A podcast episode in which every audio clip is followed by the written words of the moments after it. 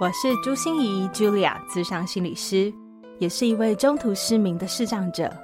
在咨商室里，我听你说；在 Podcast 里，也邀请你来听我说那些肉眼看不见，但是心里却更能看到的心理学小技巧与翻转人生的故事。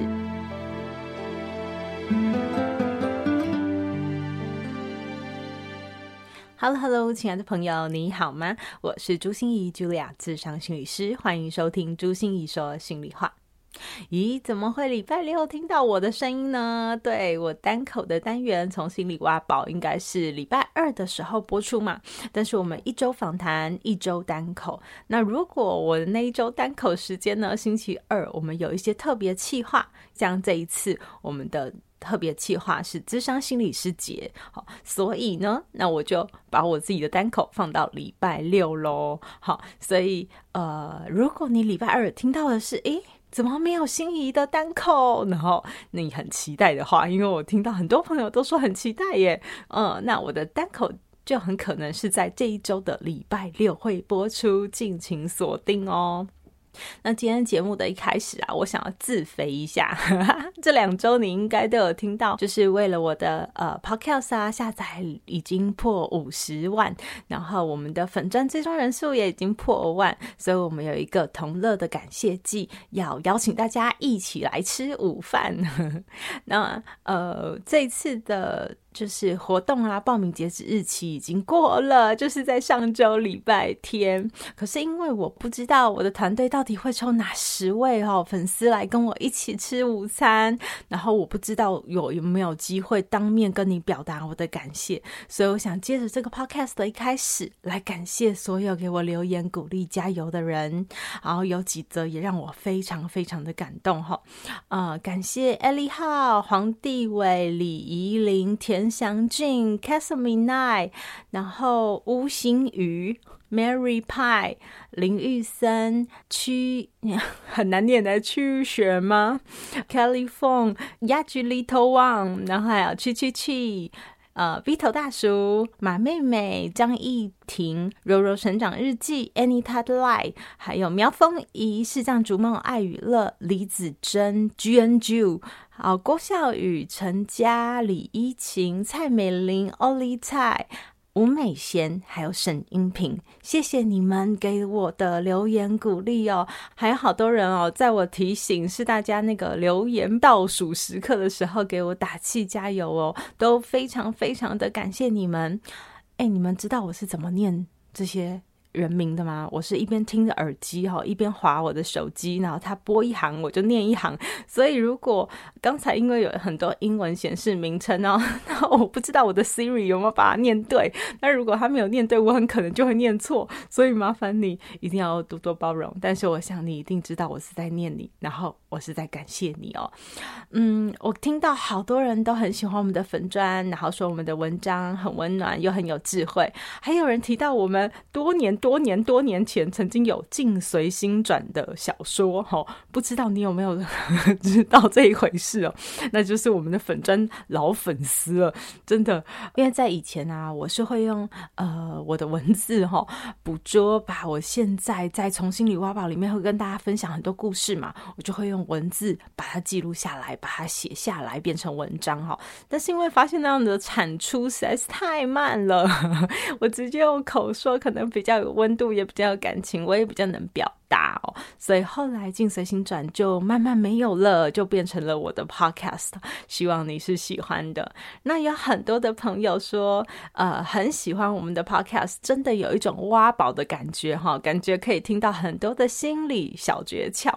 还有粉丝跟我说，呃，我真的非常感谢你哦。他说，呃，前一阵子是从第一集开始听啊，这一阵子是从最新的一起开始回听，然后很多单集都听过三遍以上，我的。妈哟，你比我还认真，真的是谢谢你。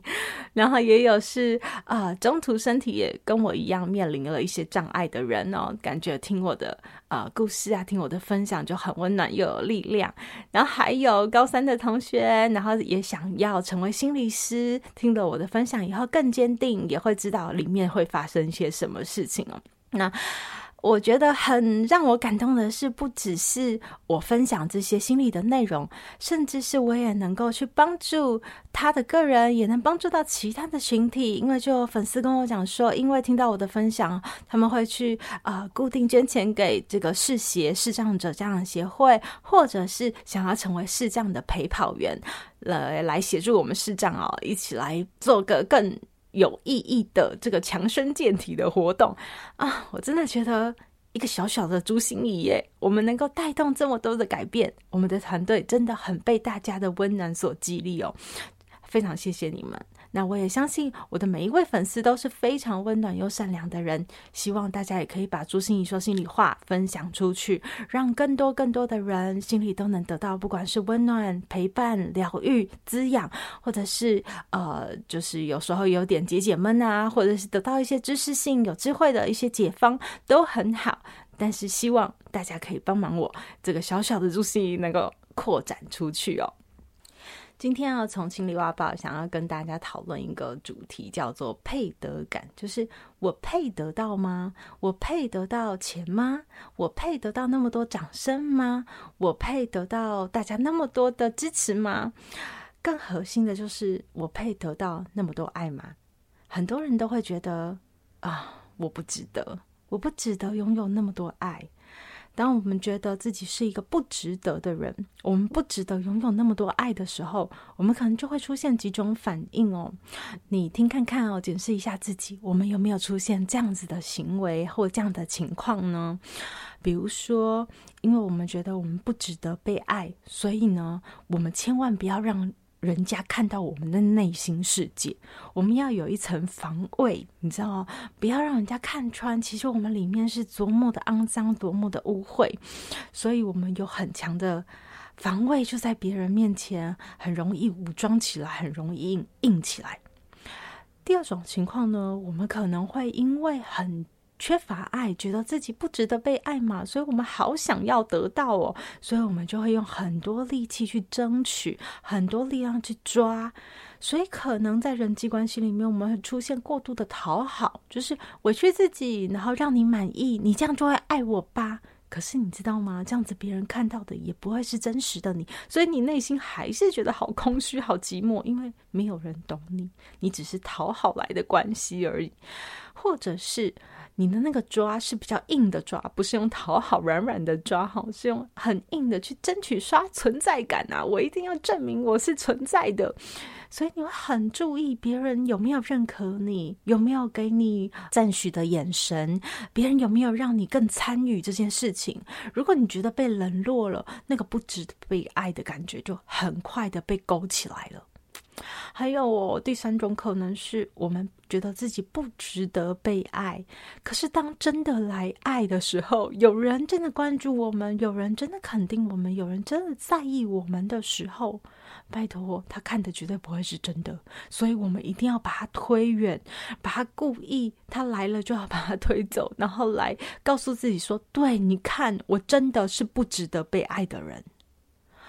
所以，当我们内心有一种不值得被爱、我没有配得感的时候，那是一种很危险的情况，因为我们就会出现很多行为的表现，来巩固我们的不值得被爱。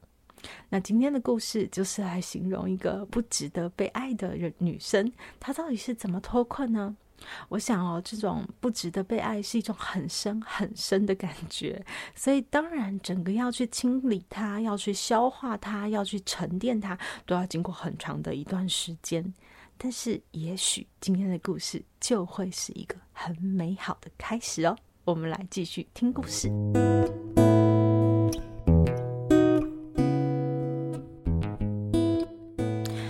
来教我的哦，是一位三十五到四十岁的女性哦。她觉得她遇到了很大很大的生涯的困境，也遇到了很多生活上的难题哦。呃，比如说，她觉得最困扰的是她在人际关系上面哦，她觉得是自己的界限有问题，就是。不知道为什么都会去讨好别人，好像别人的需求总是比他更优先，所以他都把自己放后面，很委屈自己，可是又骂自己，说自己怎么会这样呢？然后当别人还真的就喜欢他的时候，他又觉得啊。很空虚、很寂寞，因为你们见到的根本不是真的我，你喜欢的也不会是真的我，所以感情它也是绝缘体，他根本不敢碰。在人际上面是如此，在工作上面他也觉得很不顺利，因为现在的工作完全不是他喜欢的类型。可是他不敢，他真的不敢去跳脱舒适圈，去寻找更多可能性的工作。嗯，所以他觉得他人生好像就卡在这里。我们梳理了好久，慢慢从他现在这个表面上的困境，慢慢梳理梳理清楚，到他自己内在的一个感受。他内在的感受就是我们刚才所提的，叫配得感，就是一种我很不值得被爱，我绝对不会被爱。然后你就算要给我爱，我也觉得自己很不值得的这种感觉，一直深深的影响着自己。而嗯、这种感觉，我就问他，嗯，有这种感觉出来的第一次，你还记得是什么时候开始的吗？他告诉我。想当然尔，就是这个答案。原生家庭，很多时候我们深深的情绪都跟我们的原生家庭很有关系。因为在婴幼儿的时候，我们是完全没有抵抗力，完全没有防御力的。我们的心里其实是敞开，让所有的人的回馈，我们的环境给我们的所有回馈来形塑我们是怎么看自己的，我们觉得自己是一个什么样的人。所以那时候，我们可能会透过比较，跟别人的比较，透过别人告诉我们我们好不好，透过别人的肯定或者别人的羞辱来决定我们觉得自己怎么样，我们怎么看自己。好，我们叫做镜中自我，就是我们照着镜子在看自己了。好，所以那个时候，我们很容易让环境来决定我们的自我概念，而那时候他的原生家庭的环境。当然，你就形塑他现在自己的配得感。呃，那时候他的爸爸，嗯，他觉得是一个非常幼稚的人，只是因为到了适婚年龄，哈，阿公阿妈说你应该结婚了吧，哈，所以被他就找了一个不爱的妻子啊，那个妻子也很可怜，哦，就这样结婚了。那爸爸就是一个非常大男人主义的，然后他觉得很幼稚、很不成熟，然后根本不配当爸爸，不知道怎么跟孩子相处，更不知道怎么跟老婆相处、经营关系。那妈妈就是一个传统女性，所以所有事情就是要配合先生，先生说了所有都算。好，我就是一个很没有自我的女人。他们生了哥哥和自己哦，那哥哥因为是在重男轻女的长大嘛，所以哥哥呢就是拥有所有的资源、所有的镁光灯、所有的焦点，当然压力也很大哈。可是至少哥哥他觉得是被在意的，但是反观自己就是一个只会被嫌弃、只会被羞辱、只会被当空气啊、完全被漠视的一个女孩。所以可以想象那时候他的心里是多么深深的匮乏。匮乏让他觉得，嗯，不管做什么，所有的事情他都不配得到。那时候我就问他，嗯，那我们可以闭上眼睛，静下来，好好去想想，你现在，你现在想到你爸爸的时候是什么样的一个画面？他几乎吼没有停顿，就不加思索的告诉我。他现在想到他爸爸就是那个龇牙咧嘴、非常暴躁、很生气，然后把他从地上，她是一个小小的女孩，他爸爸把她从地上高高的举起，准备要狠狠摔下去的那个画面。然后我再问他，我知道这个很难，这个很难，好，可是，一样，我们闭上眼睛，静下来想想，你希望，你希望。爸爸现在已经过世了，妈妈也已经过世了。你希望你以后再想起爸爸的时候，想起的是什么样的画面？真的很难，这个问题真的很难。所以他想了好久，然后跟我说：“不可能，我知道这个画面不可能。”嗯，我说：“不可能，也要说出来听听嘛，对不对？”他就说。他还是想到他爸爸龇牙咧嘴，很生气的把他从地上高高的举起，让他爸爸的脸突然变得柔和了，慢慢的开始有微笑了，高高举起的手慢慢把他抱在怀里了。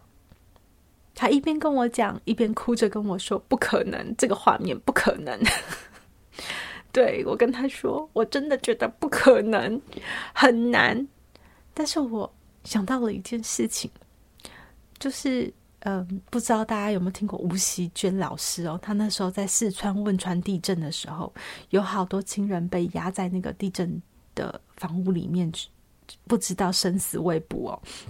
所以他跟其他人说：“那我们就送光、送祝福给这些人，为他能做的事就是送光和送祝福。”那时候我不知道为什么心里突然就闪过了这个画面，我就跟他说：“那这样好不好？因为我下个礼拜要出国，要一段时间不见，所以这样子好吗？我们这两个礼拜，我们就试着每天晚上睡觉前，就把心里的爸爸唤醒。”然后我们就送光、送祝福给他。你送光、送祝福，我们不是要原谅他哦，也不是要忘记他哦，也不是要干嘛。我们只是送光和送祝福给他，就这样而已。我们来看看两个礼拜以后会发生些什么事。他真的很棒哦，就这样做了。可是我告诉你，两个礼拜以后，他带着一种惊恐、惊吓。又加上有一点惊喜的感觉来找我，他跟我说：“哎，心理师，我觉得我我是不是是不是是不是有点诡异？他觉得一切都没有逻辑哦，他怎么会做出这些行为呢？”他说：“他这两个礼拜发现自己有一些冲动的改变，冲动的改变是什么呢？”他说：“像是。”呃，他有一个朋友，其实他很不喜欢这个朋友，因为这个朋友呢，总是会呱啦呱啦呱啦，就跟他倒了很多垃圾，然后都不听他说话。然后每次他只要说话哦，那个回应他都是很白目的回应，所以他觉得跟这个朋友相处都很不舒服。可是他其实已经没什么朋友了，所以呢，这个朋友找他，他还是会去，然后一边去又要一边骂自己，一边翻白眼，这样子哦，很难受。他说这次去很奇怪啊，当他朋友在呱啦呱啦呱啦呱啦，又跟他讲了一堆，然后他又说了一个什么话，然后朋友又给他很机车的反应的时候，他居然冲口而出，就跟那个朋友讲说：“哎，你知道吗？其实我常常感觉，我好像是你的垃圾桶，你都可以倒好多垃圾到我身上，可是啊，有时候我也想跟你吐一下苦水，你却一点都不关心，你真的把我当朋友吗？”他说：“当他讲完这句话以后，他也吓到了，朋友也吓到了，就是，哎，他怎么会说出这种话？然后他朋友就说：‘嗯嗯，是是哦，嗯，其实其实我也有发现了，我讲的话好像比你多诶。哎，那听你讲话，听你讲话一下，这样。哦，他就说自己是怎么了？为什么会冲动，突然想要做这件事？”然后他还发生了一件很神奇的事哦，就是他是一个行政助理。其实他觉得这份工作就是让他 非常安逸的一份工作，很稳定。虽然他很不喜欢这份工作的内容，可是因为他的行政主管对他还算蛮好的，所以他其实很不想骗自己的是，他很依赖这个行政主管，所以他觉得黏在他旁边，就算这个工作不是自己喜欢的，但至少也会觉得哎。比较温暖，或者是比较有安全感哦，所以即使不满，他也不敢去跳脱舒适圈。可是呢，他们的公司就正好缺了一个业务助理，他其实对这个职务非常有兴趣。可是不知道是老天在帮他吗？就是他们公司居然招不到人，招不到人做业务助理，所以呢，就是来跟他们内部的人说：“哎。”你们内部的人啊，有没有人有对业务助理是有兴趣的啊？也许可以试试看这个机会哦。他就真的提出了申请单呢。他说他真的不知道他那天怎么了，他也没跟他的主管商量，也没跟嗯、其他人去打听说这个位置要做什么，或者是这个位位置会有多少钱什么之类的。他说他居然就提出了申请单。他他大家不晓得，如果真的让他做业务助理的话，他到底到待不待得住齁？可是他觉得很讶异的是，自己怎么会这么冲动？他本来不是这样的一个人哦，他本来是一个想太多的人，就是所有事情都会在他心里反来覆去，齁，颠三倒四，就是不停的内心戏很多的人。他说他不晓得自己是被附身了还是干嘛，怎么会这么冲动就做了这些事情？那时候我听完以后呀，觉得好讶异哦。我就说：“对呀，这不是我向来认识的你耶。你可以告诉我一下吗？这两周到底你发生了什么改变，或是你做了什么不一样的事吗？”他就跟我说：“我说，诶。”对啊，上次智商结束以后，他回来就真的睡前的时候都会送光给他爸。虽然他没有看到他爸的脸有任何的改变，也没感觉他爸有任何的不一样，吼，心里的那个爸爸。可是不知道为什么，送到第四天、第五天的时候，他在梦里面呢，发生了一件不可思议的事情，就是他居然靠在他爸爸的背上。她是一个小女孩，靠在他爸爸的背上。他爸爸穿着一个枣红色的背那个外套，那是他非常熟悉的外套，他爸爸常常穿。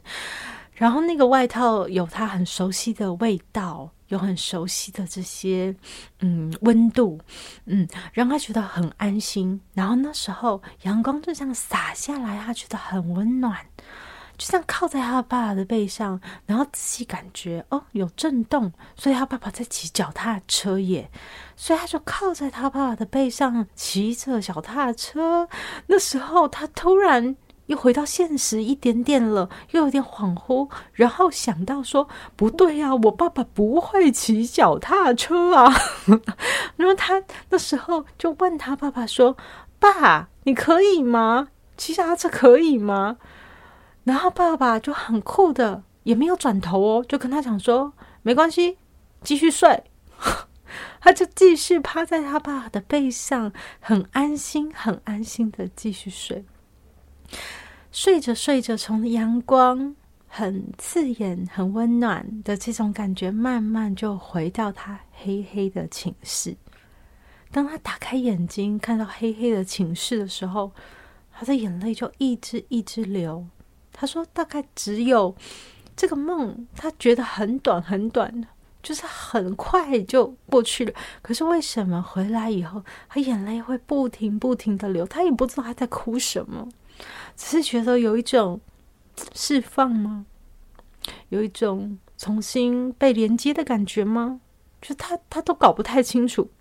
可是从这一天之后，他开始敢 做那些很不一样的事情了。他开始敢捍卫自己的权利，开始敢说出自己的感受，开始会人际界限要画下去。然后他开始敢去离开自己。觉得本来很安稳的地方，想要去为自己再多努力一点点了。我听完以后也觉得好感动。我跟他说：“你觉得这有什么不同？你觉得这到底是怎么发生的？”他说：“嘿，我还想问你，你怎么来问我呢？”我说：“如果你来问我的话，我会告诉你。我觉得这是你跟爱重新连上线了。”他就说：“怎么可能？他觉得非常的不合理、不合逻辑。他用脑袋想，怎么会因为爱，所以做这些行为呢？”我就说：“哎，这在心理的世界听起来超合理、超合逻辑的啊！因为你有爱，你开始有底气了。你知道自己是一个被人疼、被人珍惜、被人喜欢的孩子。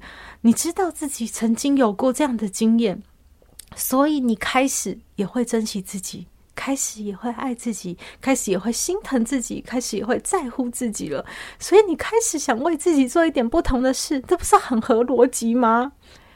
他在跟我讲说：“没错，好像真的。”因为当他梦醒了的时候，他一边哭一边哭，也有好多片段的记忆，虽然很少很少，这些记忆真的很少，可是就回到他的脑海里。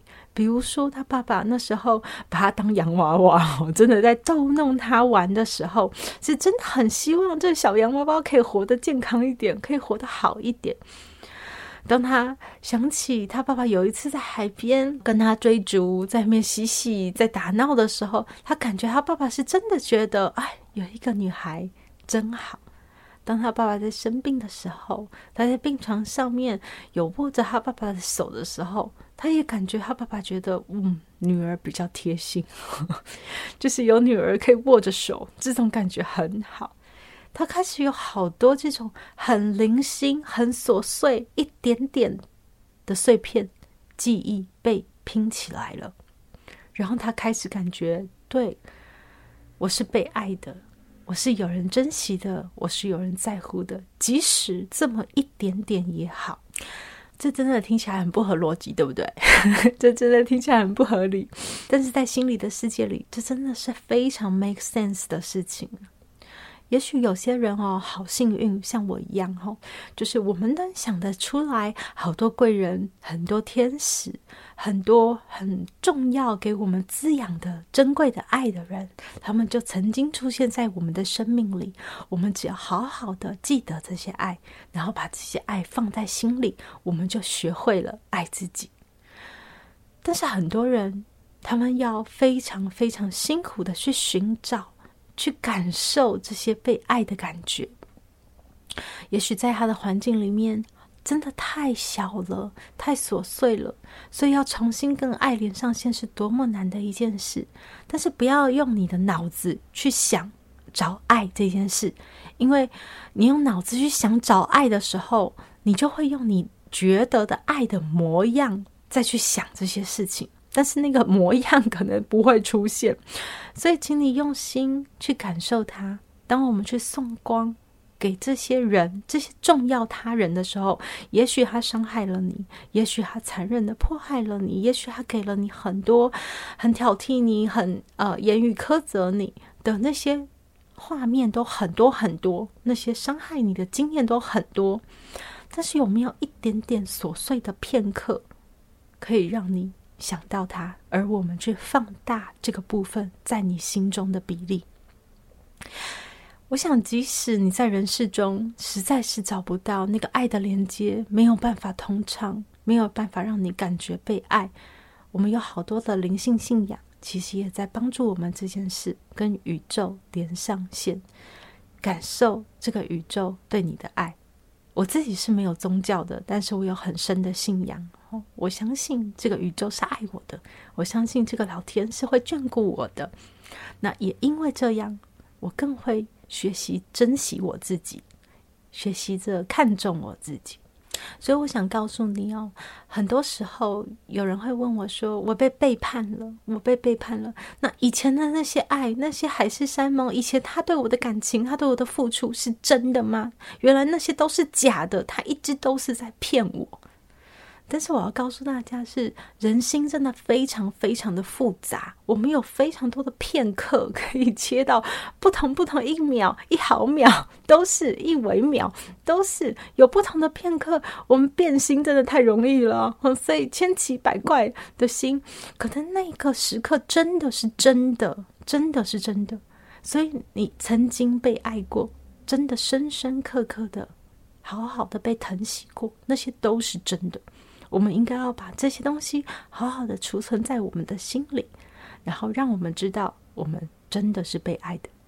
所以有些时候你看到的问题只是表象问题，也许你觉得是知识的问题，也许是技巧的问题。为什么我不会画界线呢？好，为什么我学不会更勇敢一点呢？但是也许它的开关其实就在爱。当你跟爱重新连上线的时候。这一切就水到渠成，你就自然改变了。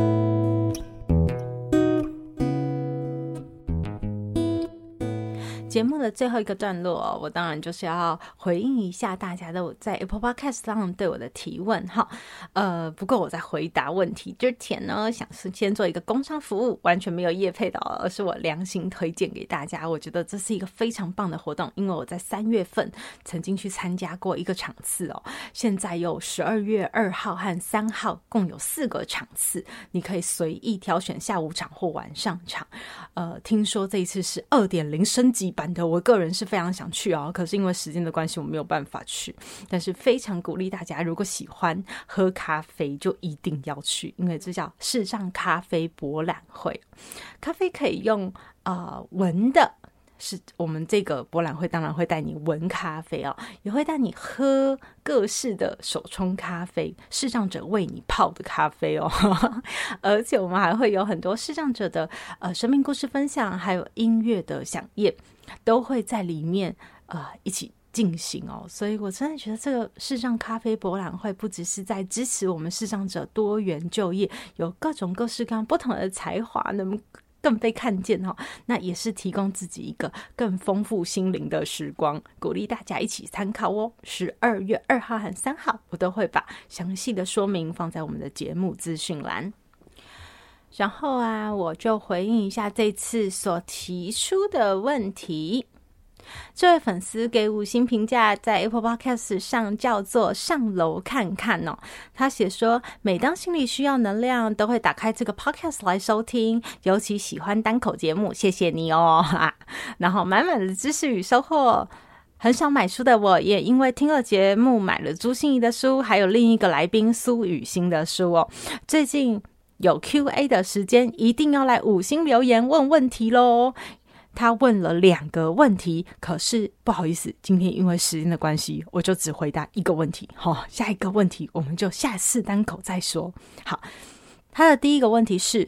助人工作者是如何与受助者接触后，回家能把他们的事情放得下、睡得着？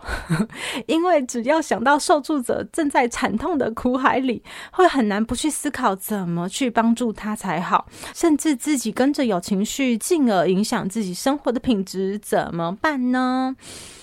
哇塞，这个问题问得真是好耶！因为它完全就是今天我们在讲的主题哦。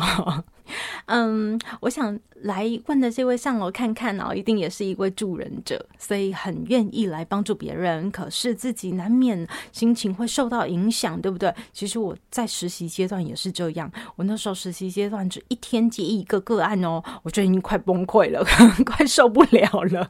因为我觉得每天带着他们的事情就很多。然后那时候我的督导就跟我讲说：“朱芯，你这样下去不行哦。”对，然后所以我开始慢慢磨练自己一。件事情哦，叫提得起也放得下，什么意思呢？像我现在常常就是一天会接五到六个，或者是七八个个案，也常常有齁。所以，嗯，中间其实没有什么休息时间。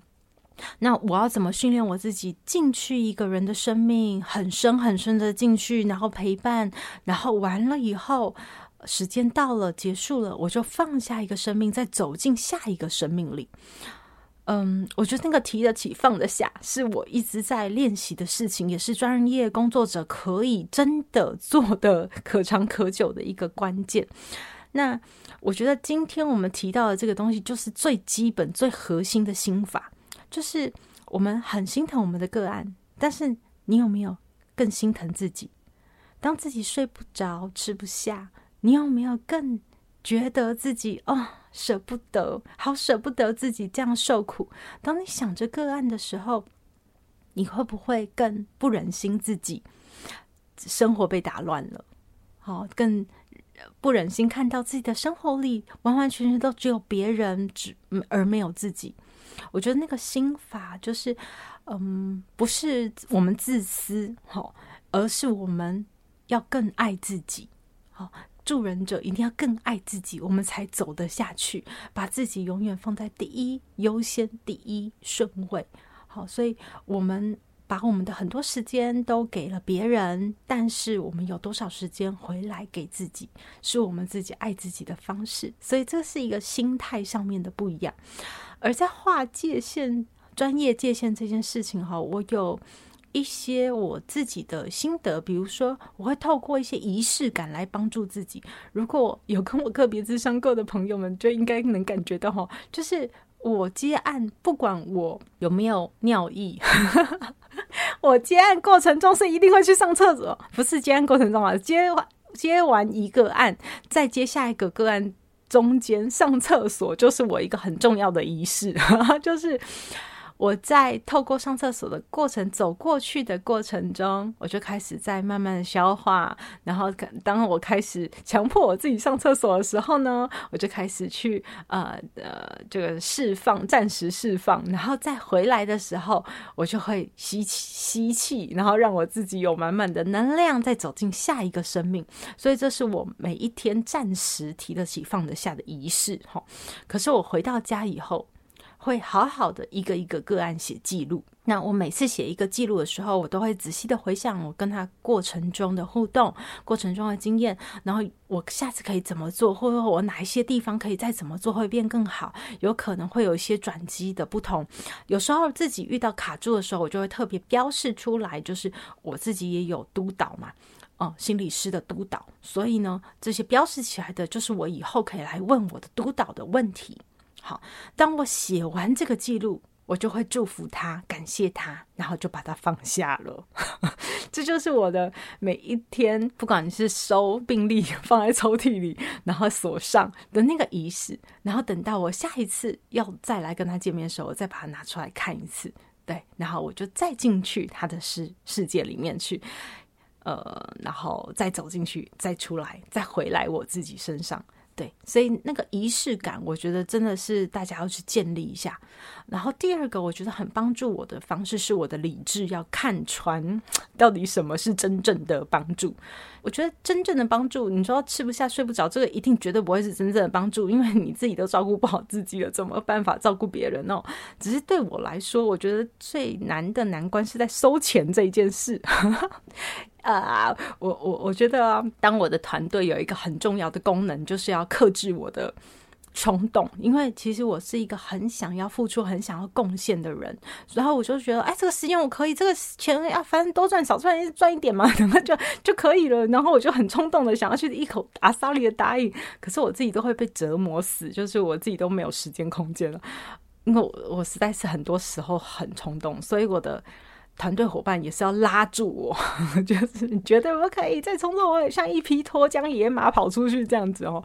那嗯，所以我觉得难是难在收钱这件事。就是我常常遇到有一些人来找我，可我知道他们很有经济压力。其实我 我真的很容易就跟他讲说，少算五百，少算一千，少算两千，或者免费做都可以，我陪谈，对不对？可是你会想到的是，这件事情会真正帮助他吗？当你这样做的时候，你真正能帮助他吗？当你免费的时候，你觉得你是在真的帮助吗？我觉得我我是把难题给我自己耶，就是当我这样做的时候，那下一个个案来的时候，哎，每一个个案都有自己的困难，你知道吗？啊，遇到有经济的困难的个案，我就这样做。那我不是在整死我自己吗？我每天都在自我怀疑，说朱芯仪到底是为了赚钱，还是 为了智商？你到底呃，你为什么那个个案可以少收五百，这个就不能少收两百？如果每天想这种问题，我就根本做不了我真正在帮助别人的事了。好，所以我宁可宁可知道你有经济压力，然后我的底线在哪里，然后如果不行，我就转介。我很祝福你。转借给一些收费比较低的心理师，那我也很高兴。我相信他也能给你最好的帮忙。对，所以，嗯，我觉得看穿什么是真正的帮助这件事情，对我来说非常重要啊。好，所以以上就是我的一些的分享。我觉得提得起放得下别人的生命。然后知道爱自己永远要比爱别人多，我们都是值得被爱的，然后我们也都是拥有很多爱的，所以我们更要珍惜自己这件事情，才有办法让我们真正去帮忙别人，而不是去讨好别人。好，那个关心、那个照顾，才是真正的去帮助他。